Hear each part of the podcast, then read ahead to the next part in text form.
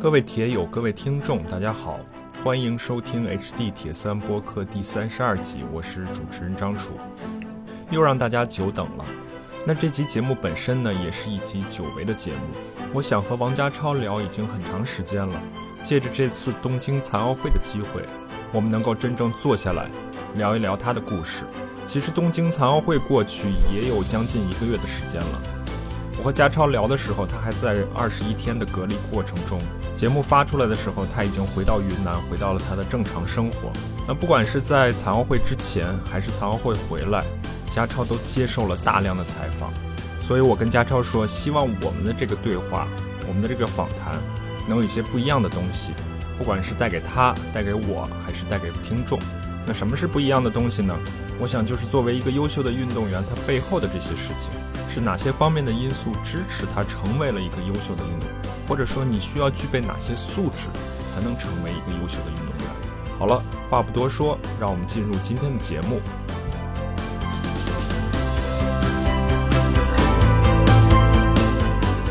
好啊，那我们就开始啊。今天我们节。今天我们节目请到了一位，如果你参与铁人三项的话，你一定认识他；如果你不参与的话，你也有可能听说过他。他叫王家超，是中国残疾人运动员。那我简单，如果你不了解他的话，我简单说一下王家超自己写的履历吧。他是中国残疾人运动员，曾经作为游泳运动员参加过三届残奥会，分别是雅典、北京和伦敦。然后呢，共获得过一枚金牌、四枚银牌、一枚铜牌，同时也参加过亚洲的残运会。现从二零一五年之后，他转战铁三，荣获两次残疾人铁三世界冠军，并且在刚刚过去的东京奥运会铁人三项的项目中取得了第四名。家超你好，跟我们打个招呼先。Hello，主持人好。呃，各位听众朋友们，大家好，我是家超。除了刚才我念的一些战绩之外，家超还有各种各样的荣誉啊。我看到的包括全国自强模范，然后云南省政府也给你记过二等功、三等功，然后包括云南省共青团也给你授予过五四奖章等等等等吧。这可能只是一部分，对吧？嗯嗯，对，只是一部分。我们先从你回来之后吧，因为家超现在在隔离中。我其实，在家超去东京之前，就跟家超约说，你回来我们一定要聊一次。其实我跟想跟家超聊也很长时间了。如果讨论铁人三项这个项目，尤其是铁人三项这个项目在中国呢，那家超肯定是一个代表性的人物，或者说是一个很有故事的人物吧。所以他在去东京之前，我就跟他说，然后他从东京回来之后呢，我就一直在跟他约时间，因为已经也回来了一段时间了吧？对，已经回来了大概两个两个星期的时间了。我们第一批回来啊，对啊，已经回来两个星期了。然后这过程中，他比我想象的要忙一些，因为我想象他肯定会比较忙。回来之后，刚或者说刚回来的时候。那但毕竟他在隔离嘛，所以我感觉他的时间会会充裕一点。那没想到他他确实比我想象的要忙一些，所以我一直跟他约时间。然后我一方面不想说，因为这个聊天总有一个时效性嘛。主要我们今天可能会其中一个主要内容是聊到东京奥运会嘛，有一定的时效性。但另一方面，我也不想让家超觉得太疲惫。疲于应付这些各种各样的采访、这些访谈，所以你自己的感觉怎么样呢？是不是回来之后很忙？嗯，对，主持人对我的考虑真的是太周到了，确实很忙。我觉得任何一个阶段吧，都有事情做，都不会觉得很无聊，都会觉得自己哇，一天过得特别快。呃，无论是备战期间，啊，还是东京奥运会期间，还是嗯。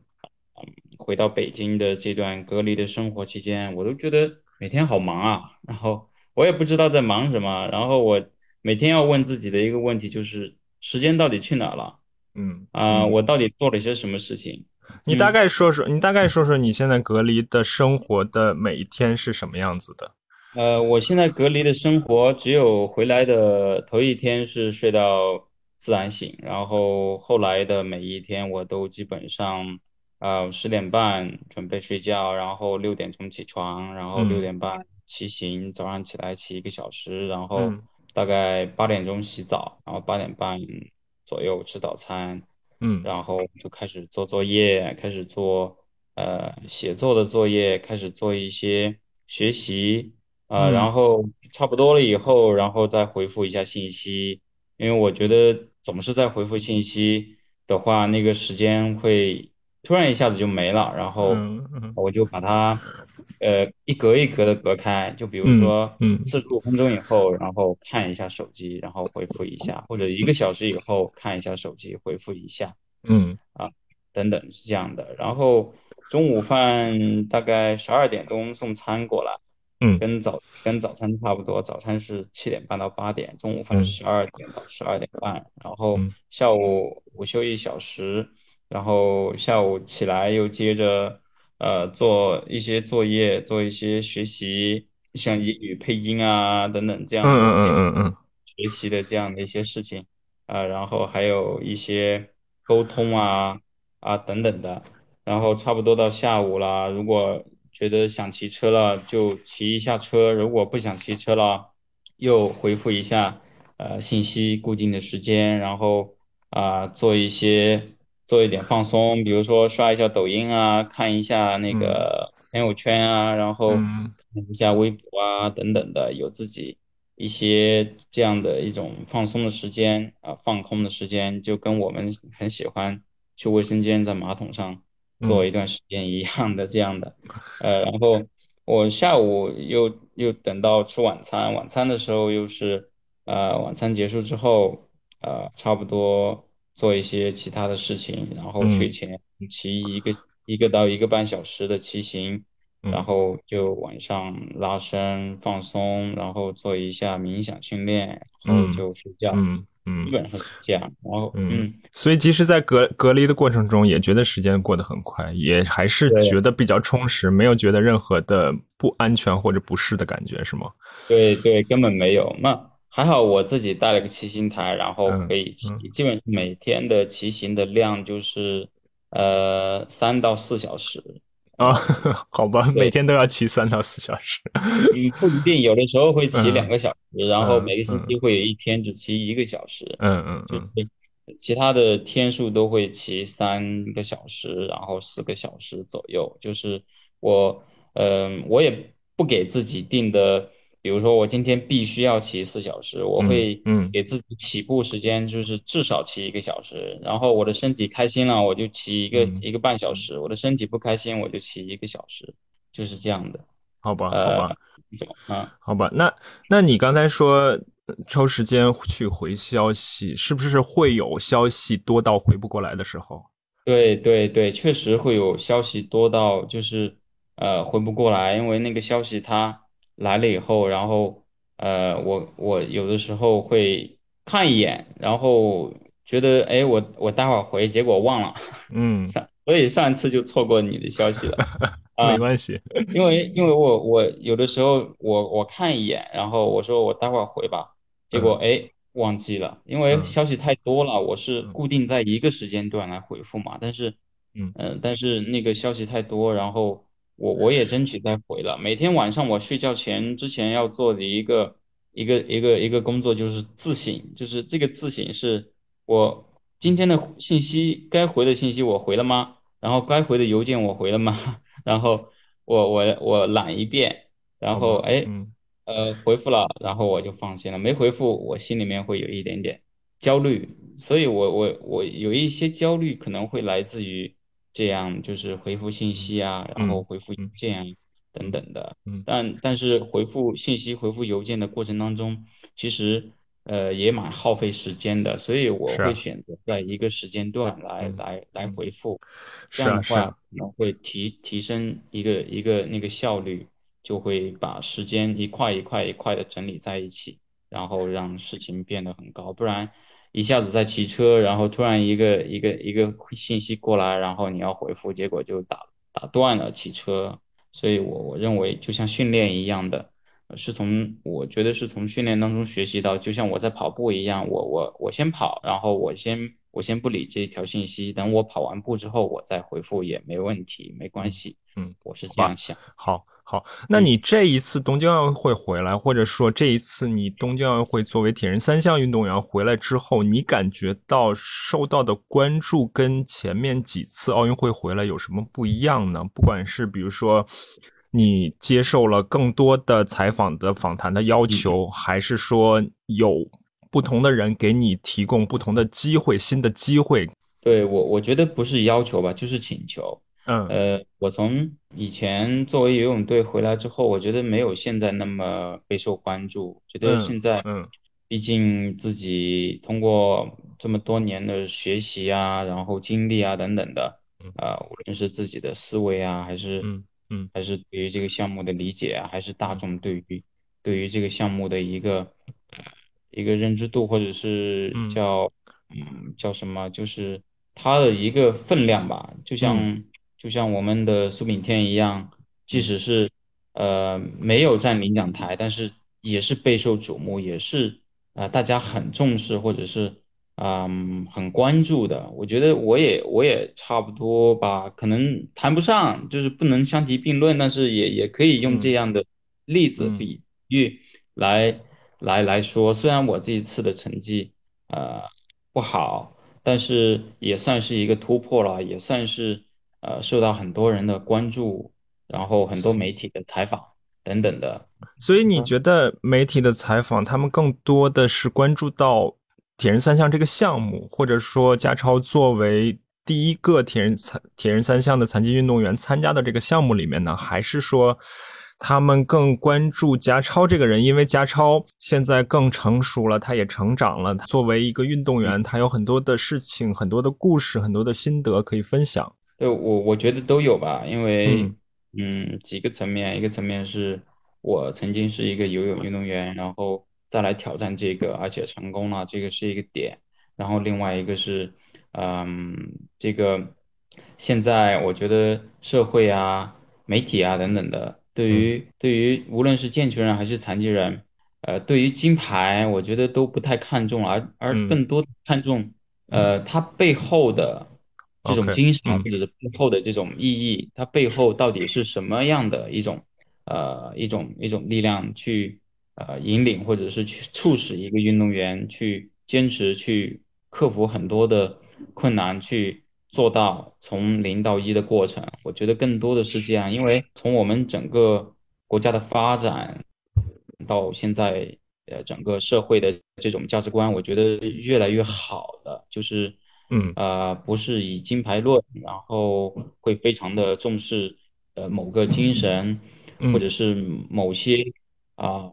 非常小但是很暖心，但是很啊很正能量的东西。嗯，就是从可能从我们在抖音里面，在社交媒体上面看到的一些呃小朋友带带老人过马路啊，然后交警在。雨中执行啊，等等，被拍下来都是一种社会正能量，这些会会受到人们的一种珍惜，因为很难得嘛，所以我觉得现在会是会是这样的一个走向，所以大家也才会关注我的整个过程。嗯，那同时我想问，就是你受到很多媒体采访的请求，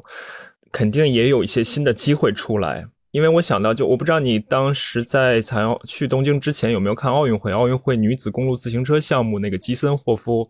奥地利人基森霍夫，他相当于是作为一个黑马一夜成名。然后后来他接受采访的时候，他自己就说，他之前也不受人关注嘛。然后拿了金牌之后，他就一下邮箱就爆满了，有各种各样新的机会来。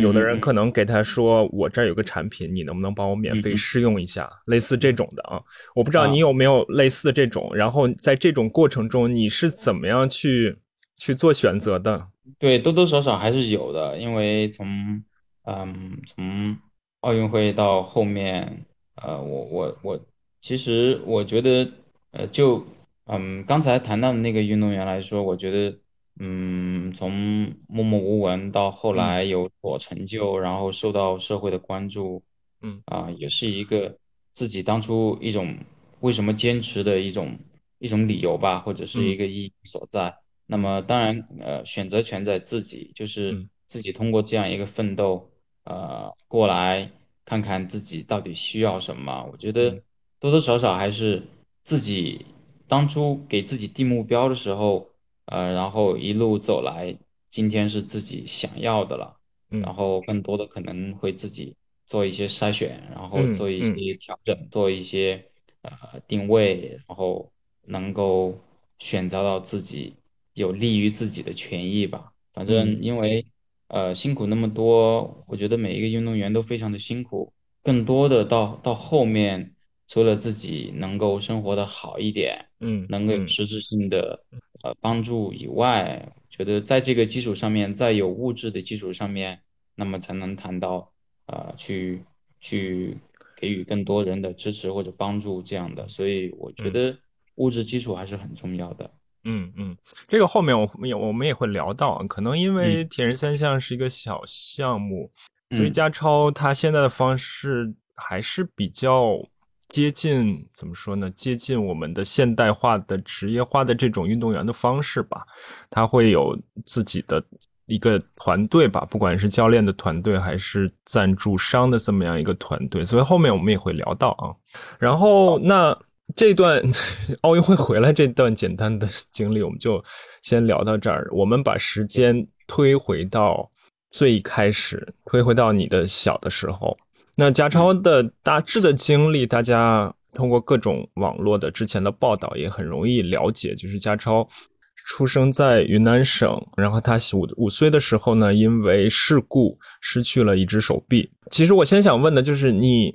你是在相当于是云南省的红河州对吧？对对，红河州，云南省的红河州的建水县的插科镇是叫这个名字吧？对对对对我很我很好奇啊，我还特意查了一下，这个地方离云离昆明离云南的省会也不算太远。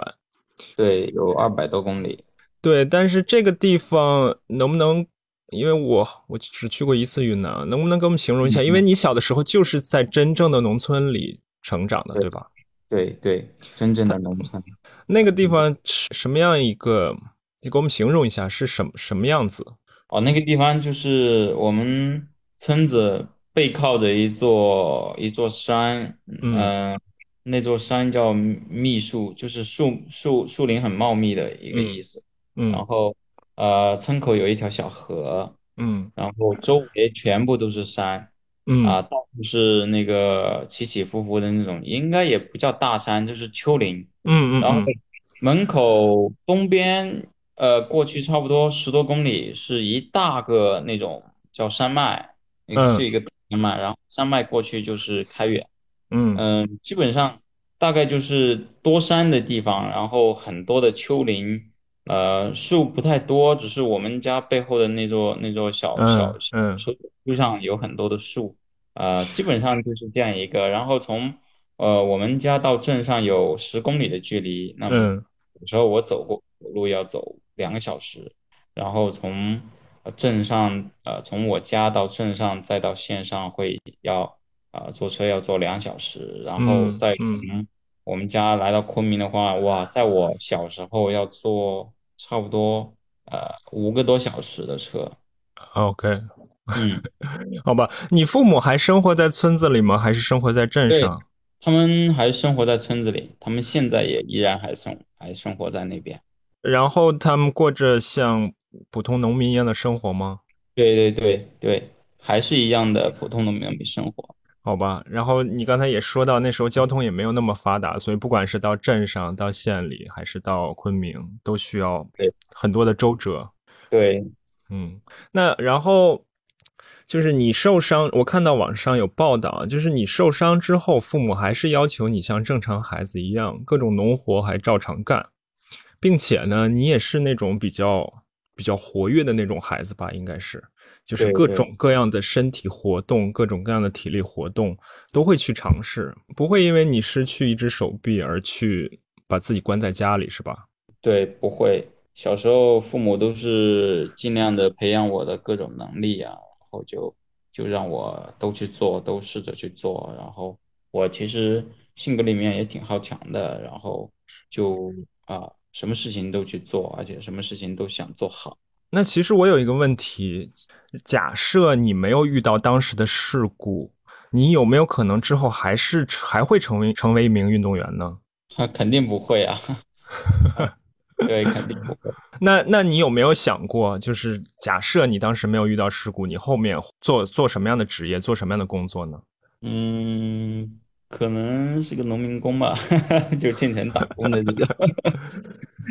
因为因为我觉得你这么活跃的一个孩子，又喜欢挑战，又争强好胜，这就是运动员天生的一些品质呀。嗯嗯，但中国人太多了，然后而且就算运动员来到线上去训练，我觉得已经很好了。而且当时的那种环境啊，各个地方要么打架，要么都要么喝酒。我觉得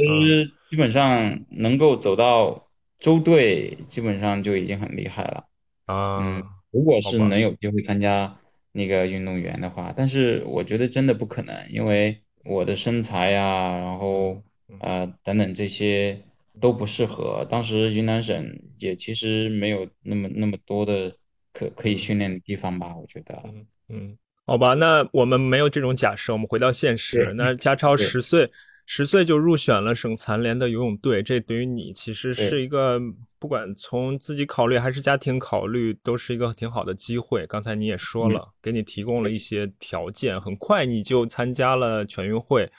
然后很快就参加了雅典的残奥会，对吧？对，因为之前我看家超说，我第四次参加奥运会了，并且加超在一六年他是没有去。里约参加奥运会的，那就相当于已经五个奥运周期过去了。我然后我然后我就在想，那加超是不是年纪也挺大的了？后来我再一查，加超之所以能够已经四次参加奥运会，是因为他第一次参加奥运会的时候只有十三岁。嗯嗯，是的，我当时是作为我们中国代表团年龄最小之一的运动员，对吧？对，和我一起的有 另外几个，但不多。那你在之前采访里也说过，就是你十岁才开始的游泳，然后十三岁就可以去到残奥会这么样一个国际性的一个舞台。当时去雅典的时候，也算是也算是开了眼界吧。对，哇，那个真的是开大眼界了，真的，嗯嗯，给我的收获真的是太大太大了。然后，嗯，觉得哇，真的是有一种震撼的感觉吧。对，很震撼吧？对于我来说，启发性啊，或者是那个眼光啊，或者是那种经历啊等等，都都是觉得哇，就是这种太难得了，而且很珍惜这种机会。嗯嗯，好吧。然后后来残奥会回来之后，其实你还在继续参加训练和比赛，然后过程中我看到也受到了一些挫折。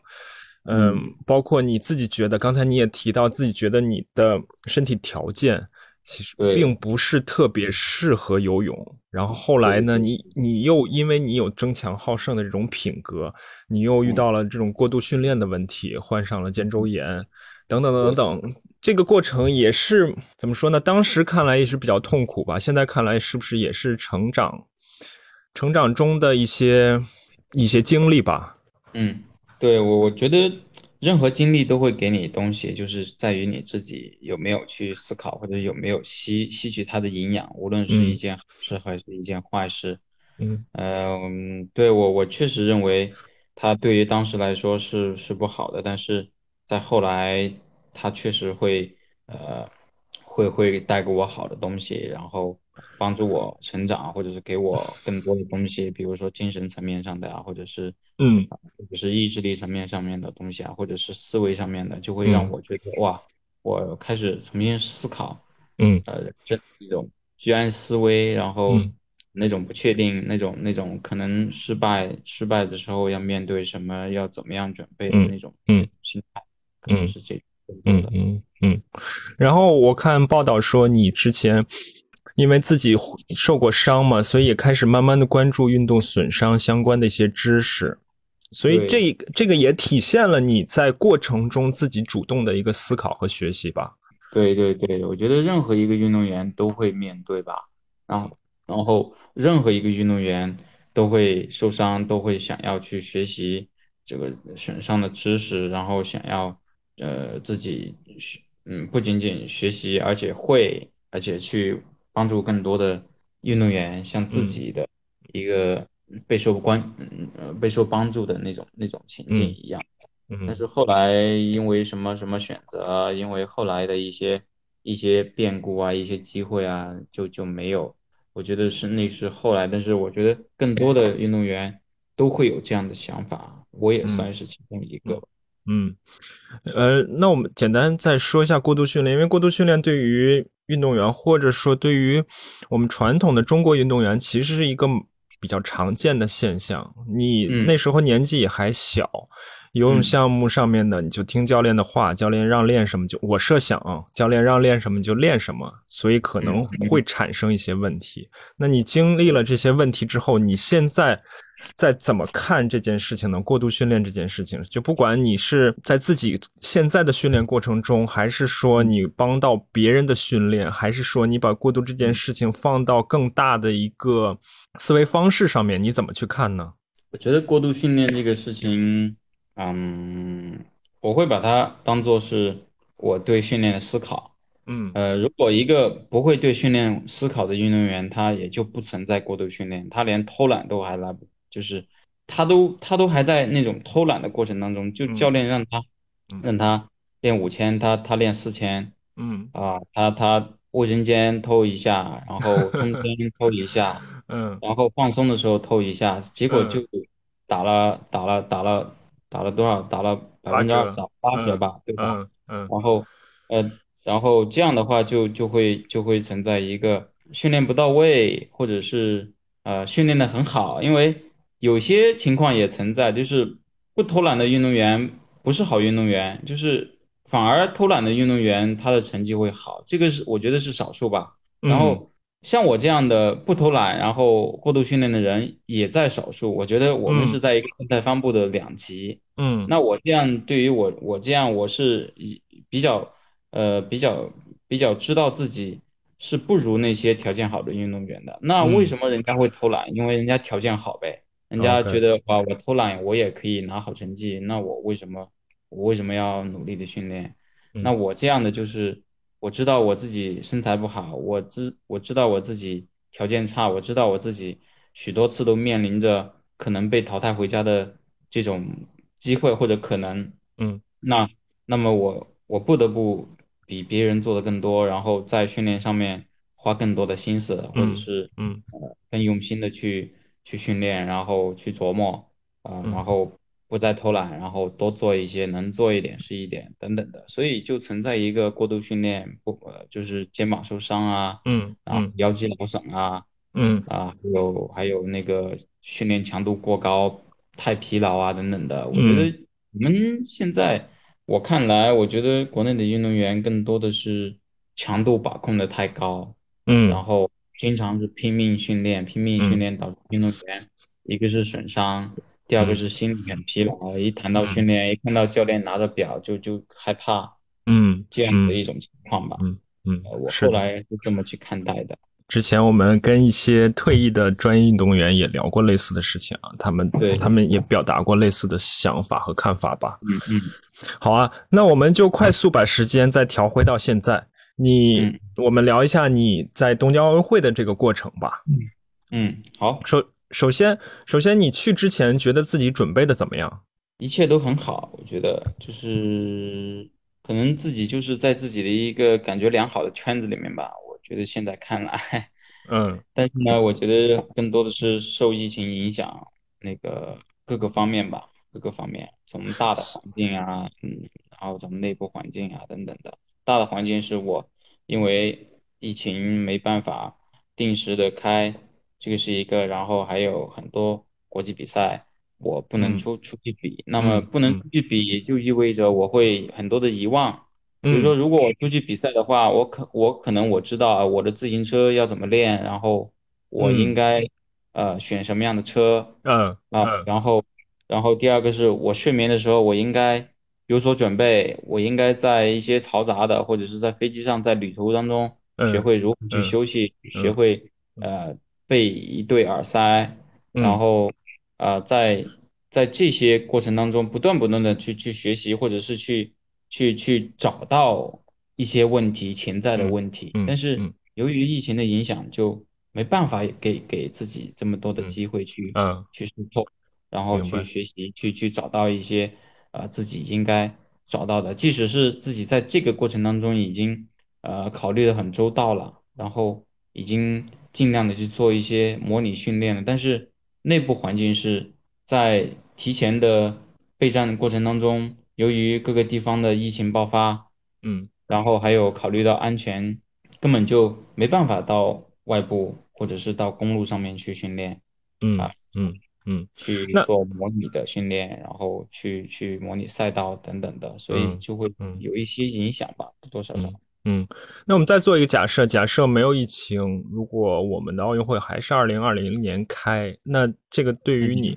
就是奥运会延后一年，对于你本人来说是好的地方更多一点呢，还是不好的地方更多一点？我觉得这个真的得不能那个，我觉得是辩证的去看吧。如果奥运会正常的开的话，那么我二零一九年年底、二零二零年年初一月份受伤的那个肩膀就嗯没办法完全恢复回来，那么我的嗯游泳成绩会受限。但是，呃，我的精力会非常的高度的集中在备战奥运会。那个时候，我的生活所有的事情都是备战的二零二零年的东京奥运会。嗯东京啊、东京残奥会，但是嗯由于疫情的发生啊，就是过程当中发生了很多的变故，然后发生了很多的事情。当然，我的游泳成绩提升了，然后嗯水平也恢复到原有的那个呃状态了。但是啊、由于外部的因素吧，就是导致自行车还有导致做太多的那种高温高湿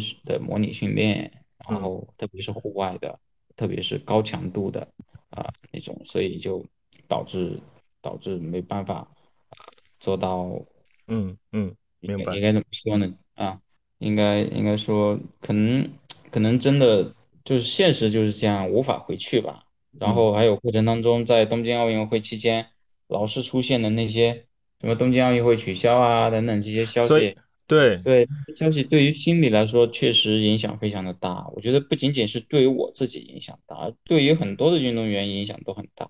是，所以就是你不得不在听到这些一个一个的消息之后，做一些心理的调整，对吧？对对，做一些心理的调整，然后嗯做一些做一些一一些暗示，然后觉得哇，管他，反正到时候能够参加东京奥运会就很好了，然后做一个更基础的一种一种调整吧。嗯嗯嗯，好。然后你在去之前对自己的成绩或者名次有什么给自己设了明确的目标吗？还是说我只要尽尽情的发挥，享受这个过程就好？嗯，对，说享受可能对说享受是一种心态，但是其实内心里面还是多多少少希望自己能够站上领奖台的。因为我是这么理解的，我不知道是不是对啊。因为就是首先铁人三项是一个挺小的项目，那残奥会里面的铁人三项可能又是更小的项目，因为你们还要再分具体的小项嘛，就相当于对吧？级别对对级别嘛。所以呢，像你的竞争对手们，你跟他们应该是算比较熟吧？既是竞争对手，可能赛场下面也也都是朋友吧。包括我们在直播里面看到的法国选手啊、日本选手啊、西班牙选手啊，就是嗯所以所以你对他们应该还是比较了解的。在这在这样的在这样的前提下，你是怎么样给自己再去设立目标的呢？哦，我觉得更多的目标是创造自己最好的一个成绩吧。我觉得更多的跟自己比，因为嗯我别人强不强，那是我觉得是对手的事情。然后我觉得嗯更多的是自己有没有自己把水平真正的水平发挥出来嗯嗯。啊，这个是最重要的。OK，你觉得在过程中发挥的怎么样呢？因为我也看到你自己说，就是其实整体来说还不错，但是比较大的一个影响之一就是受到了它高温高湿的这么这么样一个影响。对对，还有那个头两天头两天的那个休息也休嗯息不是很好吧，所以哎，嗯。反正这些都是外部的不可控的因素。因为东京的奥运奥运村的那个住宿，呃，那种隔板隔音效果真的是不好，可能是哦紧张的原因吧，嗯或者是什么嗯第一次参加奥运会，嗯嗯，当然是铁人三项的第一次参加奥运会。嗯嗯。反正反正就是就是觉得交感神经很副交感神经很很兴奋，对，嗯然后嗯。我觉得老是在被被被一些呃其他间的 马桶声啊、卫生间啊打电话，这样的这样的吵的有点没办法，然后我睡觉，就这样。所以即使是即使是第四次参加奥运会了，还是会有一些紧张和兴奋哈。嗯，可能是吧，我我也不知道，反正我就是感觉很重，然后那天早上很疲劳，因为两点差不多两点四十五就起床，然后在在国内差不多是一点多的时间。啊，对对，嗯，对，你觉得这个湿热的环境，东京湿热的环境，因为大家都其实去之前都会有一定预期。包括测试一九年测试赛的时候，对，就就大家已经在讨论这个事情了。然后铁联也做了各种各样的安排，为了运动员的安全着想，然后也采取了一些特殊的措施。那对于湿热这件事情，你是怎么准备的？你你在去东京之前，你一直是在云南，后来又去了沈阳做训练，对吧？对，在沈阳其实温度蛮高的，我也在三十四五度的温度下面做了强度训练。嗯嗯，跑，但是那个毕竟还只是跑，它不是连贯的，游完泳，然后骑完车，然后再跑，真的不一样。铁三这个难就难在，它不是单向的，呃，单独的存在，它是你的游泳温度很高，三十度的水，水温出来之后，你的心率已经很高了，然后你的整个全身都已经非常的瘫软了，然后再骑车，那个时候我那天早上基本上觉得骑车都是昏昏沉沉的，然后。呃，那个基本上是没有力，没有力量，没有能力去完成自行车了，因为特别的、特别的疲劳，特别的重，嗯。啊，然后再再用那辆高强度去骑完车，然后再坚持完五公里，我觉得真的是整个过程都是很高强度的，所以明白明白。二零一九年做过测试赛，那个时候是取消了游泳，然后做了原两项，嗯啊嗯。还是这一次，我都觉得，因为身体太长时间没有进行过这样的一些，嗯啊一些模拟训练了，所以嗯就会出现很大的一个反应。明白明白。我顺便说一下，就是他加超他们参加的残奥会的铁人三项项目是奥运距离的一半，就相当于是游泳七百五十米、骑车二十公里和跑步五公里，对吧？对。你有没有跟你的竞争对手在比赛之后有没有跟他们聊过？他们是怎么针对高温高湿做相应的准备呢？因为这件事情，其实这次东京奥运会我还是蛮关注的。不管是铁人三项的项目，还是其他的耐力项目，包括自行车，包括包括马拉松，包括马拉松，大家都会遇到类似的问题。那我看到的国外的职业运动员，他们都会专门的做一些热适应的训练。反而是我们国内的运动员，我看到我们国内的马拉松运动员在赛后接受采访的时候，他们也就是也说高温高湿对他们的影响非常大，并且他们在之前的训练过程中好像没有特别的做针对性的准备。那你你有没有了解到相关的一些一些情况呢？呃，其实教练很早以前就跟我提出过这个问题了，而且对吧？嗯，当时是波比，波比也跟我提过东京的。温度很高，你到时候比赛前要洗澡，然后要进行洗浴，然后就用那个海绵球把身上的那些灰啊、那些杂质全部把它搓干净，然后导那个让第二天的这个排汗的能力让它嗯嗯嗯。加快，嗯，这个是一个。然后啊，还有那个你平时训练的时候要做一些湿蒸，就是桑拿，嗯，是的，是的。也六十六十多度的那种温度，在里面，蒸个十五分钟，然后去适应。嗯，但是即使是这样，我觉得都是对于在那种啊环境下面，哎呀，我我我真的不知道应该怎么样来解释啊那种对那种那所以教练的，所以这教练的这些安排你也都做了是吗？嗯，做了一些吧，一部分是吧？对，一部分，因为。呃，从从备战来看，去去到沈阳，去到北京都没有这样的条件。在昆明还好，自己可以去找一找，但是去到那边，身体会很快的适应当地的那种环境嘛。啊，身体适应能力很强，但是他你如果没有那个条件，他他也会很快的适应。然后更多的教练也让我不要过度的暴露在高温下，然后一定要在空调房里面，是这样，可能。更多的时间选择在没有暴露在高温下，然后更多的时间在在在吹空调，包括我的强度自行车强度训练，我也只有吹着空调我才能够顶得下来。然后在那种高温、高湿或者是没有通风的情况下面，我觉得能够骑个二百四的功率，心率都已经嗯突破一百六十多了，嗯就觉得特别难受。嗯所以是这些吧，这些可能也是自己没有做到位的地方吧。所以这个也蛮有意思的，我们以后有机会可以找专家聊一聊，就相当于环境对生理的影响，不管是温度啊、湿度啊，包括海拔呀，嗯对，其实这个都是专门的一个研究课题吧。包括这次东京奥运会铁人三项取得男子冠军的挪威的选手以及他的挪威的队，他们都是专门的提前十天到日本，然后在宫崎。进行了相应的试试训练，因为宫崎的可能温度和湿度比东京还要再高一点，就是他们、哦。他们是有这样的条件的嘛，所以他们就是做的整个的准备都做的非常的精细。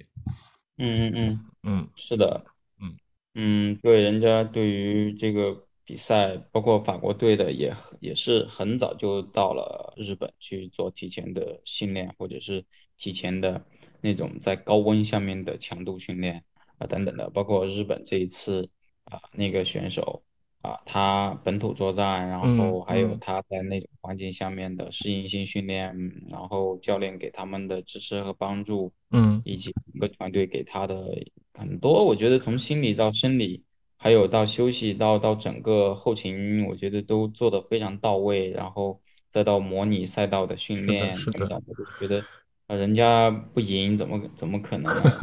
你跟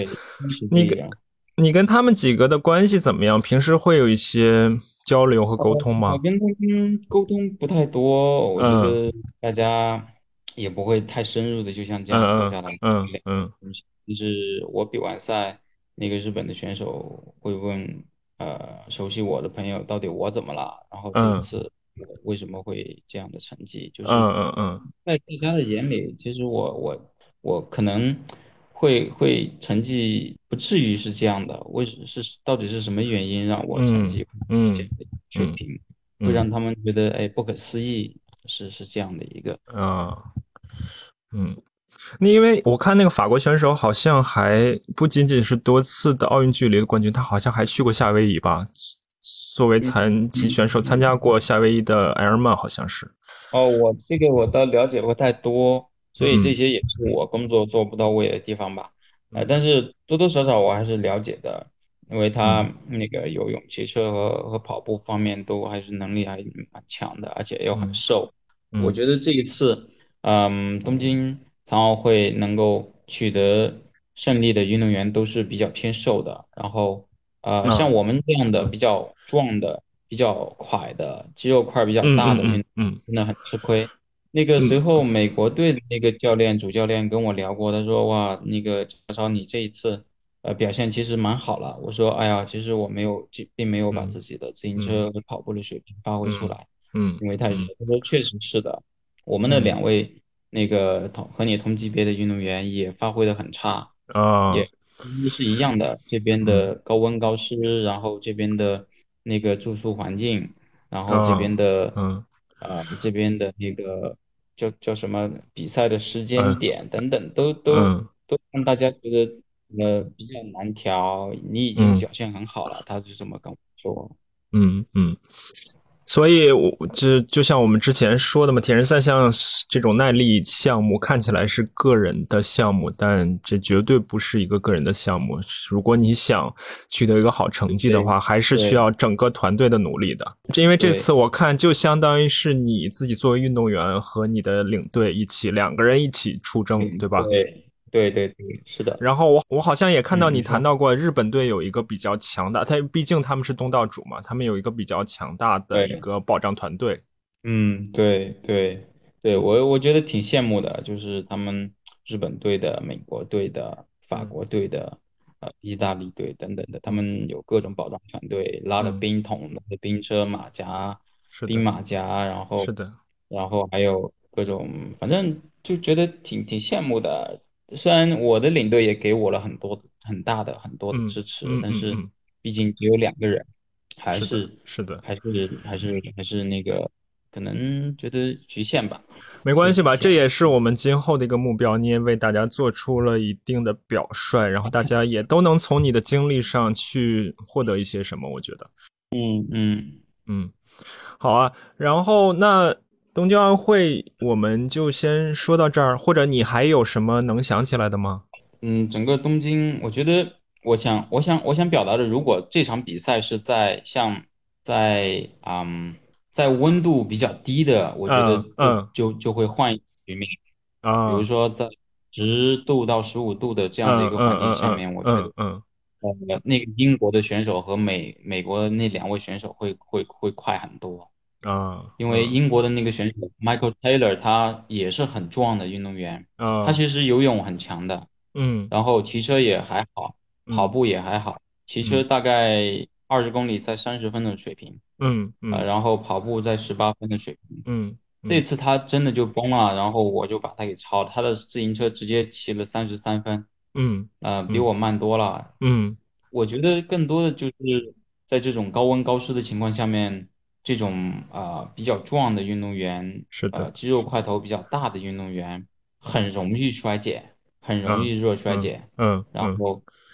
心率非常高，我的心率真的那个时候非常的高，但是就无能为力，就是心有余力不足了，直接就是这样。所以，我我我觉得一种一种推测就是，如果是低温环境下面，可能局势就不会是这样的。是的，是的，这可能也是夏季奥运会的一个特点吧。我们看马拉松奥运会的马拉松的最好成绩。也就是两小时零七分吧，好像是，所以就是说明夏季奥运会，你即使是在，即使是在一个纬度比较高的地方举行，也不会太凉快。嗯，但从是从生理的角度讲呢，我看到的说法是说，你还是要在自己的身体上下功夫，越是体能状况越好的人，越可以适应这种热的环境。嗯嗯嗯。特别瘦的吧，就是特别偏瘦的，嗯，脂肪含量比较低的，然后肌肉肌肉质量比较比较那个，就是散热效果比较好的，对，散热效果比较好，然后还有它呃那个需要承担的负荷不会那么大。好啊，好啊，好，那东京奥运会我们就先说到这儿啊，然后我们再再把时间往回推一点，推往回推到二零一五年，二零一五年。我觉得可能是不是对于加超来说也是一个关键的一个时间节点，因为从二零一五年，你一方面决定开始参与铁人三项这个项目，另一方面呢，你开始就读云南师范大学的体育学院的研究生，对吧？嗯，那个时候是节点，转折点对吧？就相当于是你从游泳项目真正的开始转型了。对，是的，嗯。那像这种，咱们先说这个学习上面的事情吧。在云南师范大学的研究生，是不是相当于是高水平运动员的一个特殊机会吧？嗯，其实不是高水平，我的本科都是我自己去考的，然后哦，呃，对，我自己去争取的。嗯，然后后来因为本科阶段那个表现成绩比较优秀，嗯嗯。啊，保送的研究生。所以我比较珍惜这样的机会，然后在训练其实我也蛮蛮想上学的，因为我缺失的东西就是系统的教育，然后其实更多的是一种一种自卑或者是一种不自信吧，就是文化不，所以更多的我希望自己能够啊更加自信一些，即使自己已经拿过游泳的很多冠军，我觉得那个只是代表游泳，你除了游泳其他的都谈不上，所以就会缺缺乏这样一一部分。一部分这样的一些自信、文化自信和和这样的一些呃，嗯，更多的叫叫啊叫毕业证书自信吧，就是 多多少少你如果拿到一个一个大学的毕业证书，你你你会你会比没有证书的人会会显得更自信一些吧，特别是。啊，越好的大学啊，我觉得这个就是嗯，大学给给每个人的一种优越感或者是一种一种自信吧。好啊，这里面这里面学习过程中，你觉得对于你挑战大吗？还是说你争强好胜的性格也会让你尽可能的在任何方面，包括学习方面做到最好？嗯，对，我觉得在学习方面我也可以做到最好的，所以我我才会慢慢的找到自信，找到我觉得嗯其实也没有什么事情自己是啊、做不好的，只是说自己呃可能没有别人聪明，或者是没有别人机灵，可能嗯学习的时间要会长更长一些。然后当然在我整个过程当中，在学习过程当中的学习啊，然后对于这个学习的理解啊等等，都会让我自己不断不断的反思。我到自己属于一个什么样的人，然后还有接触到在这个过程当中接触去去带一些特殊教育，特别是带自闭症的，我就觉得对于嗯嗯说，呃，会会又又会重新有有定义，或者是有重新有认识，觉得哇，一个一个自闭症的孩子通过反复反复反复的教，他都能够去学会，那么我们作为一个正常嗯不太聪明的人，反复反复反复的学习。嗯那自己也学得会吧？只是说一个坚持的，一个坚持的，一个呃，就是你你你有没有学会去坚持，或者是有没有学会去专注的去做这件事情？因为嗯你可以做的事情很多，然后你也具备是这个能力，具备这个素质，是的但是你这个学一点，那个学一点，没有专注在这个事情上面，那么你其实就什么都不会。嗯呃，所以我更多的可能可能认知的东西就是你要你要学好一个东西，你必须要把太多的时间把它花费进去，是的然后把对集中的去做那件事情才能够做好。是的，是的。那说到这个呃运动学专业的研究生，我同时又想到你在之前也是自己自学的英语是吗？对，我我之前其实是自学的英语，因为去到雅典啊，然后后来的出国啊，我觉得请翻译，觉得啊，人家人家也有人家的事情，然后嗯也可能不是并不是自己想想要的，因为自己还想跟人家多聊一会儿，但是人家翻译自己的事情嘛，嗯所以我就觉得哇，我自己想学英文，然后想希望能够自由的跟老外交流，结果我一直在坚持学习，其实好多时候都把书扔了，把笔也扔了，然后嗯还要重新捡回来，再慢慢的一步一步的学习，嗯这个就是我就像就像经历失败或者是烦躁那种，嗯呃，扔了，然后或者是放弃了，然后再重新回来的那种那种那种画面一样。嗯，所以我也相信你在学习英语的过程中，自己也肯定投入了很多时间和努力。然后，并且我觉得家超的英语现在，一方面他的英语肯定给他带来一些实际的、实际的用处，为你之后的一些一系列的经历带来了基一些基本的保障吧。另一方面，就像你说的，在文化知识和英语水平提高之后，也有了一些自信和底气。对对，确实是学习英语啊，我觉得每一步都走的算数，或者是每一步都觉得是在打基础或者积累。如果没有英语学习的话，如果没有自己这种呃当初给自己定的目标的话，我觉得后来选择铁三，还有自己呃在当初在没有立项的时候，自己一个人呃走出国门去参加世界级的铁人三项赛，去开会，去搞定所有的事情，都觉得哇，真的是。嗯，很难的事情，如果没有一个翻译的话，基本上是做不了的。但是自己都做到了，所以我觉得就感谢自己以前给自己积累的那种能力吧，然后让自己能够一路上都，去克服一些困难，去去做到呃如今觉得做不到的事情。所以从二零一五年确定想参加铁人三项，因为二零一六年第一次进入里约残奥会嘛，但是当时没有出现，是因为啊、没有设定我们这个级别，所以嗯，就再往后面推了四年，结果是五年，一推就到了二零二一年的东京残奥会，是的结，果今年终于实现了自己的这个这个目标梦想。对对。那嗯对，我们正好说回铁人三项这个项目。你二零一五年决定参加的时候，你是一开始就已经想好了，我一定要去奥运会这个级别的比赛，还是说我刚开始的时候，我只是觉得这个项目有意思，我先参与一下，感受一下，尝试一下。对，我刚开始可能是啊有这个意识，然后想要去参与，想要去感受，看看嗯看嗯自己能不能去，但是没想到哇，这一路上有那么难，然后 同时那么多的事情，然后一方面那么难，另一方面肯定也在里面找到了更大的乐趣。对。嗯呃，很多我觉得是自对自己心态或者是对于事事物的一种锤炼吧。嗯嗯就是很多事情你觉得哇很简单，轻而易举就达到了，确实有很多事情是轻而易举达到的。嗯但是呢，你自己内心会觉得哇太轻而易举了，你不珍惜。嗯反而是你哇花费了很多的时间，花费了很多的努力，然后经历了很多的挫折，然后这种挫折过程当中对你的成长来说帮助很大的时候，你会觉得哇很感谢这一段经历，然后觉得很珍惜，觉得很难忘，觉得它带来的东西真的是嗯。超出了自己的预期，觉得自己当初的那种想法太简单了。嗯，然后在这个过程当中，真的是不断不断不断的在刷新自己对于这个项目、对于这个梦想的实现梦想的认知，然后是的，让自己觉得哇，真的是刻骨铭心，所以也才会感动自己，才会存在最后面那种哭，然后流 泪的那种场景。嗯嗯，我觉得，我觉得家长你说的简单，可能是从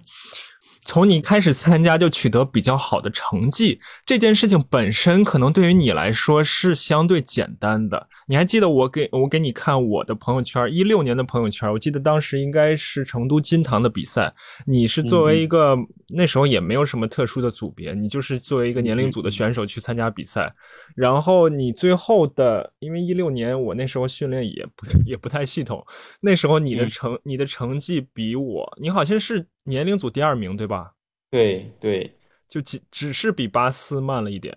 慢了两分钟，好像一分对啊钟两分钟不到。对，那时候相当于是你一五年参加了几场比赛，一六年也就是第二，刚刚开始嘛，你就已经取得了这样的这样的成绩了。那时候我反正我看到你之后，我也很感叹嘛，是就同场同场竞技你能取得这样的成绩，所以我的意思是说，就是从成绩本身的角度来讲，可能对于你是一件简单的事情，但是背后还有很多更难的事情，包括恢复啊、休息啊、营养啊。一系列的一系列的装备啊，等等等等，包括你自己说的自己一个人去出国参加比赛，这些所有的事情，这个在以前你作为游泳运动员是不需要去考虑、不需要去担心的。对，根本就不用。但后来自己真的面对，比如说出国一下子懵了，哇，觉得去哪坐公交车还是坐大巴，然后跟人家联系都没联系，结果没车来接。国外的是要提前两周、三周、一个月，嗯，呃，跟人家预约时间，然后人家才会派车来接你。嗯结果我幸运的是遇到日本队了，然后我就那么一问，我可不可以跟他们你们坐？他们说，哎，没问题啊，我们的大巴那个很大，二十多座的，然后才有四四个运动员，结果就。还有一次是我我那个去比赛，然后我新换了一辆自行车，本来也不应该换的，结果我换了一辆自行车，然后去练习那个呃沙把穿锁鞋在车上。我以前都是这样去去做，这样去练，包括呐成都啊，包括包括包括后来的亚锦赛啊等等，我都是这样做的，都都可以。但是换了一辆新车，结果那辆新车不听话了，当然是不对它不熟悉啊，结果。嗯嗯在训练的时候就砰一下爆胎了，结果在训比赛一前一个小时啊，嗯我我就很沮丧，然后那个日本队的直接就把他的备用轮借给我，然后那个用的那个备用轮我我还拿了第一名，如果他们把备用轮给我的话，我真的就那场比赛就泡汤了，真的就白去了。刚才家超提到这个细节，因为我不是特别想提家超在身体上跟我们的不一样，但是我还是忍不住想想象了一下，就是我们很多人单手扶把骑车都是一个挑战，家超还要还要撒把去穿锁鞋，嗯，对，因为想想快一点嘛，结果因为这个事情我吃了两次亏，一次亏就是在葡萄牙的那一次，还好那一次没有高手去，我拿了第一名，嗯然后嗯还有另外一次就是在日本的时候。嗯也就也就是那一次我获得全国自强模范的那个那个，然后嗯呃我撒把，然后我穿锁鞋，结果没穿好，我就在调整，结果摔车了。嗯然后摔车了之后我就追啊追啊追啊，可能嗯摔车之后的那种那种激素水平提升的比较高吧，然后是的就是追追追到第二名，然后那一次还拿了个第二名。那然后，所以就是我们一直说嘛，铁人三项这个项目的复杂性也是它的有意思的地方，它会比单项的项目有更多的需要考虑的地方。对对对，它真的需要考虑的太多了，而且像我这种脑子不好使的人，觉得真的需要笔记本，一点一点一点去打勾，然后去做记录，然后去去去完完完善，然后最后交给笔记本，自己的脑袋就放空，就这样。对。对，然后我们刚才也提到了，看起来是个人的项目，但其实也需要团队努力。所以家超在刚开始的时候，他就主动的去寻找他的团队。我看到你说你当时去主动的去找谁可以做你的教练，谁可以做你的营养师，谁可以做你的赞助商。那从教练这个角度，我感觉你跟不同的队伍或者不同的人都训练过。最早你是不是跟成都军区？铁人三项队一起训练过，对那个那个我看好像是通过当时王建国秘书长的对对对的引荐，对吧？对对。然后后来呢？然后后来你是不是就跟 Peter 一起做过一些训练？对对对。关于 Peter 呢，我们之前节目的某一集后面后面我再写一下吧，就是某一集也采访过 Peter，Peter 也特意提到了提到了加超。我觉得你们俩之间的。兄弟或者师生的这种关系也是非常有意思、非常令人感动的啊。嗯嗯嗯啊，然后再后来，Peter 之后，你就找到了美国的教练，对吧？也对。然后就这几段经历分别给你带来了什么？你给我们简单的讲一下吧。从从成都军区开始。对，就是从国内到国际化的一种是的，是的训练模式、训练方式或者训练理念，对一种。不同真的是交叉的一种体验吧，嗯，真的不一样，嗯，国内的训练，然后 Peter 的训练，然后嗯，还有美国队的训练，包括 Bobby 的训练，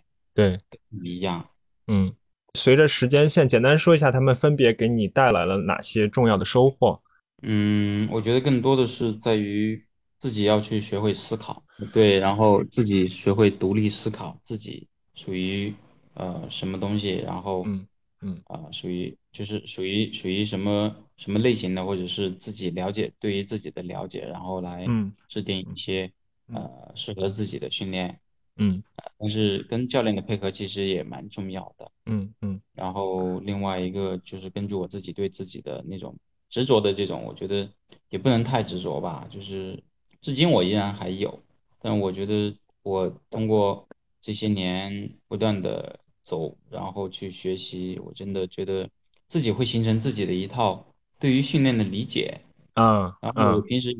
更喜欢研究训练，然后研究运动然后研究训练和睡眠的关系，然后训练当中的强度等等这些，我觉得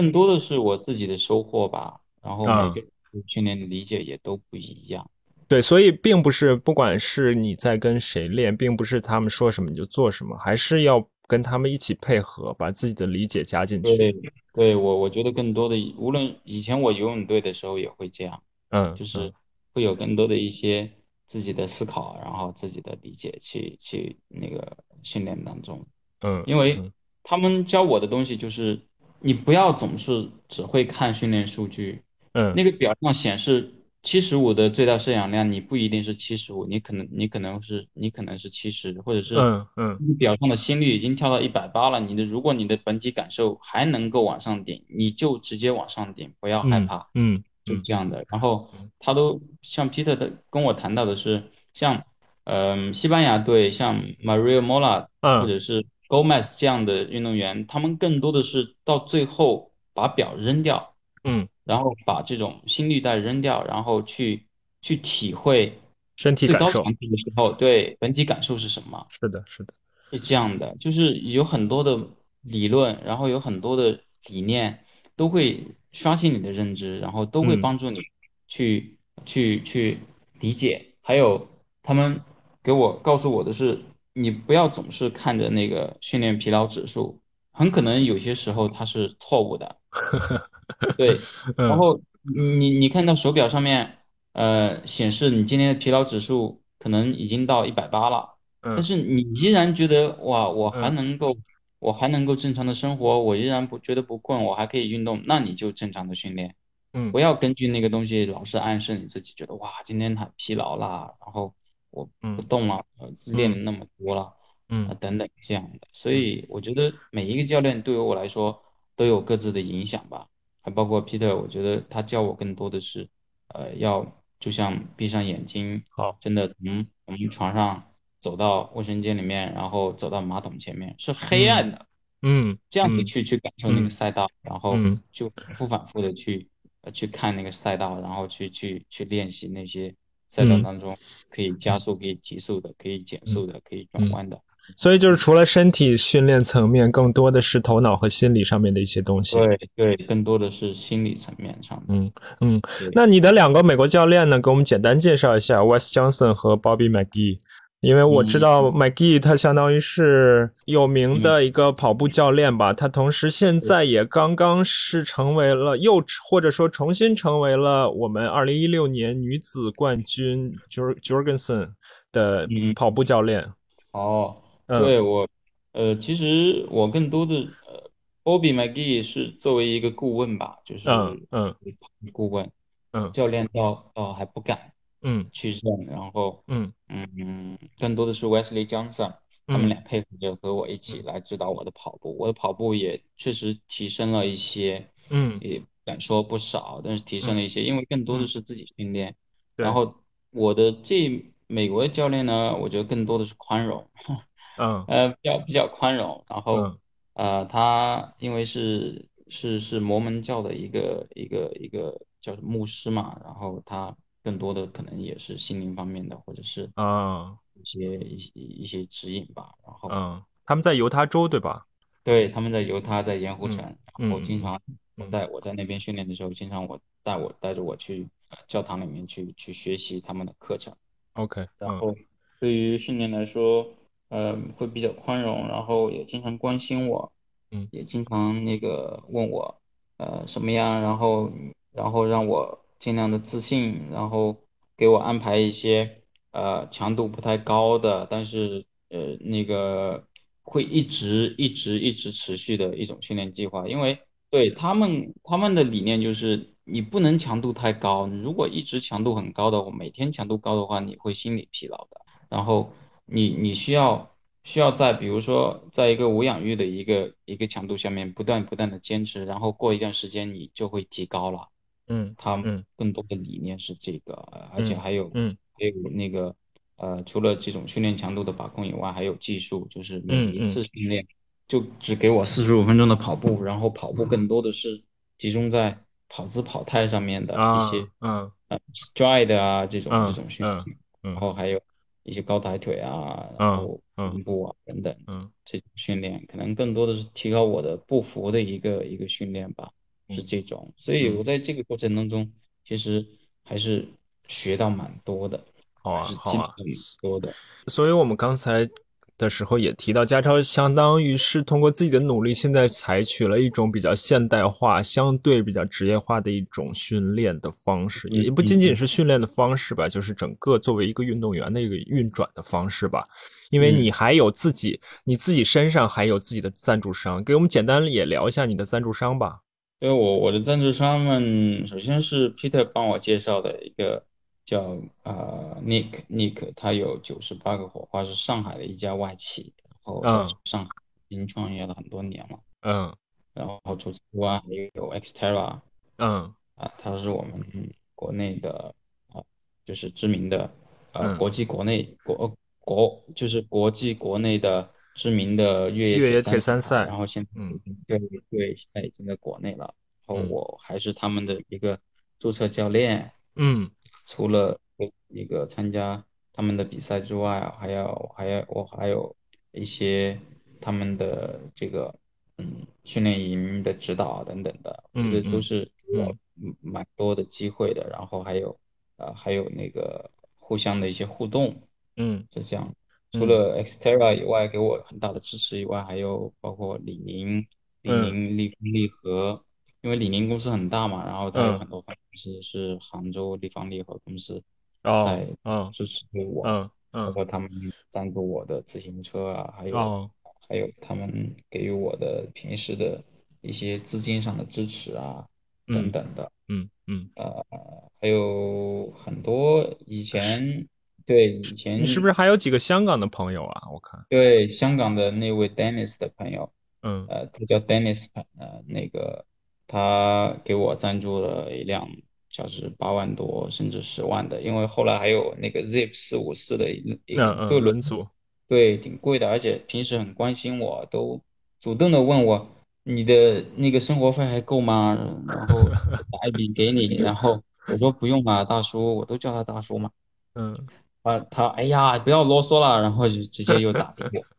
那真的很好的。然后他嗯这位 Dennis，他在我参加日本、韩国很多邻近的呃比赛，他都会自己买机票，然后订酒店跟我一起去比赛的，然后给我很大的帮助，就像团队一样的帮我拎包，然后拿轮嗯嗯子，然后我说我来背吧，他哎你休息你休息，我们来我们来。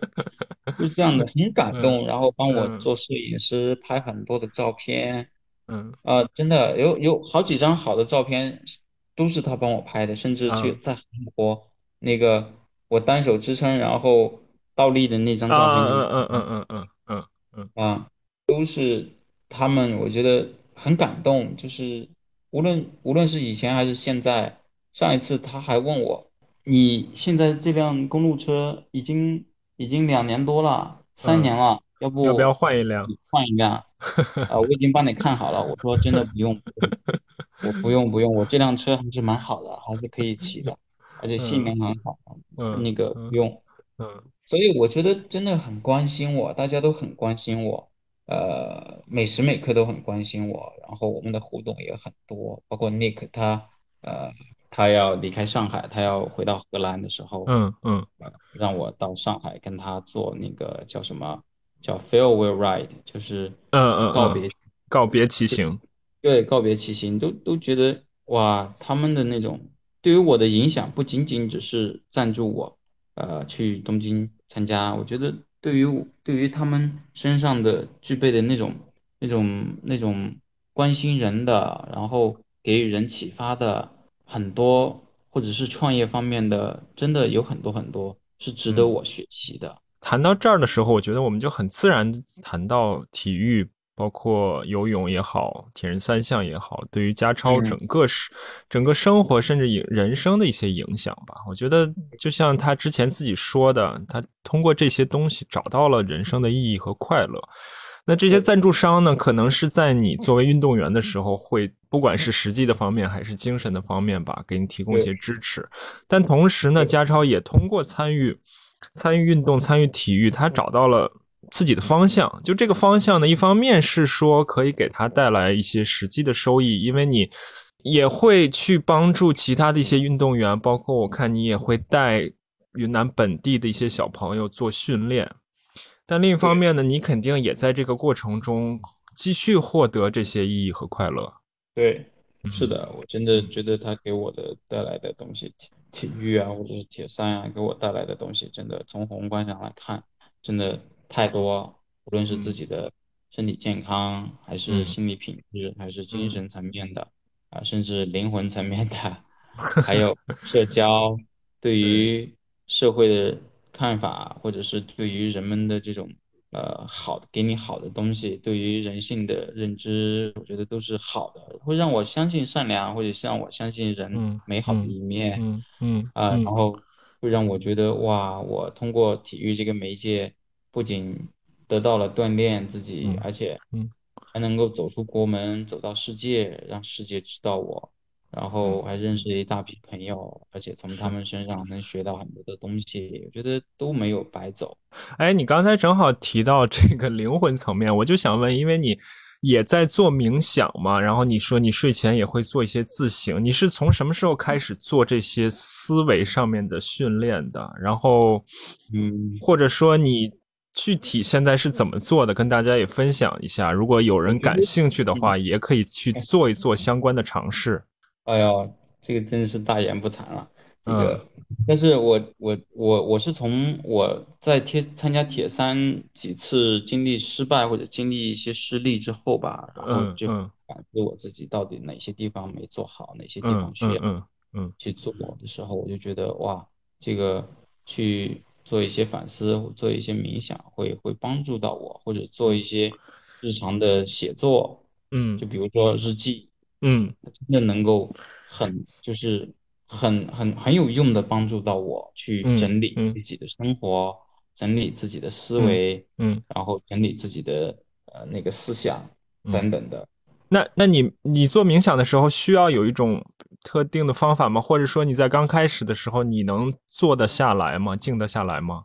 嗯，静不下来，但是尽量给自己调一个五分钟吧，然后嗯学习嗯什么叫冥想。我觉得嗯我对于冥想的理解是，是你安安静静的坐在那里，然后你呃尽量的让自己跳出来，嗯嗯然后一个宏观的自己看自己坐在那里，然后嗯让自己不要去想。嗯不要去想东西，但是自己会冒出很多很多，我相信每时每刻都会冒出来。是的，这种是的，对这种人的想法是受不受自己意识控制的，他会随时来，随时去，但自己尽量的去去放放空，然后有的时候我都觉得自己做到那种有点飘飘欲仙，其实是累了，然后想睡觉的那种感觉，那种其实。我我我有有有几次啊，突然一下子，我的收获是，突然一下子我就觉得自己不在了，哎，嗯真的嗯睡着的时候是没有我，是嗯是完全忘我的，是没有自己的，真的睡着的时候是这样的，嗯，所以我就觉得那种最好的状态就是睡着了，然后但是呢自己又哎醒过来，然后摇正一下自己的身体的那种。嗯还有另外一有有几次我是在那个打坐的时候，嗯。在冥想的时候学习呼吸，哎，结果我发现呼吸真的有帮助。我发现嗯。我通过呼吸调整我的血压变低了，结果那段时间我的头都是晕的。后来我才发现一个一个一个一个道理，一个理论，就是呼吸通过鼻子呼吸能够调理自己的体内的一氧化氮的含量。嗯，然后一氧化氮恰恰是能够帮助你的血管扩张，你嗯的血压会下降。哎，结嗯果我发现，哇塞，一个简单的呼吸，用鼻子呼吸都能够对于身体有那么大的好处。我觉得这些东西真的是人体太奇妙了。是的，或者说我们应该时不常的回到一些最基本的事情上面，对呼呼吸啊、饮食啊、睡眠啊，回到这些最基本的上事情上面，把这些最基本的事情做好，然后才能给我们的生活也好、训练也好、工作也好、学习也好带来更大的帮助。对对，是这样的，因为我们也真的不是在，不是说抖音刷抖音不好，但是我觉得你要控制它，然后会在抖音当中，我会听到冥想的一些东西、一些理论或者一些嗯解说，我觉得嗯。挺好的，我会拿来自己会会使用它，试一下，包括对他他讲到的一些呃呼吸啊、动态啊，还有静态啊。嗯啊、等等的，我觉得这些东西都会多多少少帮助到我去啊、更好的去做冥想的，包括里面提到的一个人最基础的东西是要学会好好的睡觉。是的，有几个人能够好好的睡觉？没有几个人能好好的睡觉，要么就是晚上舍不得睡，然后第二天舍不得起，就是这样一种状态。嗯。嗯，真的舍不得睡觉，然后或者是没有好好的睡觉，然后没有好好的嗯吃饭，就是吃饭的时候就拿着手机，觉得哦耽搁了一秒钟都浪费。我吃饭的时候我要刷手机，嗯。嗯，对，然后还有没有好好的做很多自己就是看似很简单，但是是大多人都忽略是的的事情。是的，是的，所以，所以我觉得家超说的这个也很有意思，因为我平时也不太用抖音啊。家超说嗯，因为抖音给人的感觉就是说短吸引人们短时间的注意力，用短时间的刺激让人们大脑寻求兴奋和满足。但同时，家超又在抖音上看到了很多冥想相关的事情，这两个矛矛盾同时出现在一个一个地方，我觉得也挺有意思的。对，我觉得你更大的东西，你不是去拒绝它，而是去学会利用它。但是在利用它的同时，你锻炼你自己的一个呃控制能力。你什么时候不要它，你就不要它；你什么时候要它，你就要它。而且你要它什么内容，你自己决定，而不是被它牵着鼻子走，然后呃，让它控制你。我觉得是这样的。对，对我觉得我觉得很有意思啊。就是我之所以觉得我想跟家超聊，今天聊完了，我觉得这也完全符合，或者说也超出了我的预期，就是因为家超他不仅仅是作为一个运动员，他更多的作为一个运动员。背后他有很多自己的思考，很多自己的收获在里面。这个我从之前他的采访里面就已经能看出来，并且这些东西也会给家超之后的很长的时间带来帮助吧。之后你有什么明确的打算吗？不管是从这个项目上面，还是更长时间的一些打算呢？更长远的打算，我还是准备就是，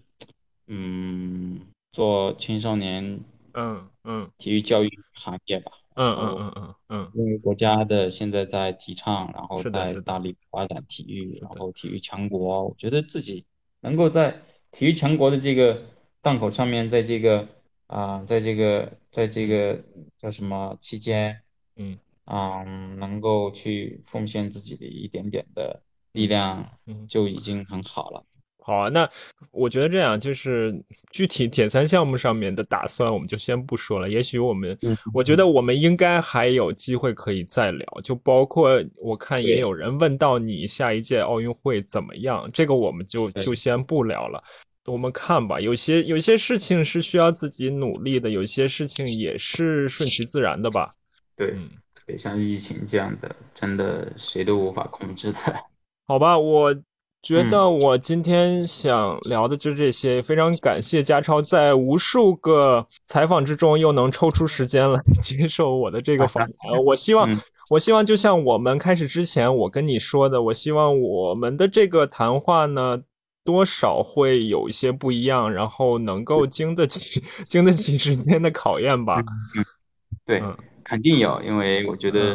主持人特别的用心，而且花了很长的时间。呃，做了和别人不一样的工作，然后不仅用心用功，所以觉得聊得很开心，呃，非常感谢，然后也希望下一次我们继续聊关于体育、关于铁三、关于啊生活吧这些话题。好啊，那就谢谢家超，希望以后也能你还是继续能够作为年龄组选手参与一些比赛，然后我们能够在赛场上再相见吧。对对。嗯，我对我我期待，因为我我真的如果今年不参加全国呃运动会的话，嗯，我真的还会去参加很多铁人三项赛的，还会活跃在业余比赛的赛场上面。对啊，对啊，对啊。那好啊，今天我们就先到这里，谢谢嘉超。好，好，谢谢。好，好，拜拜。好，拜拜。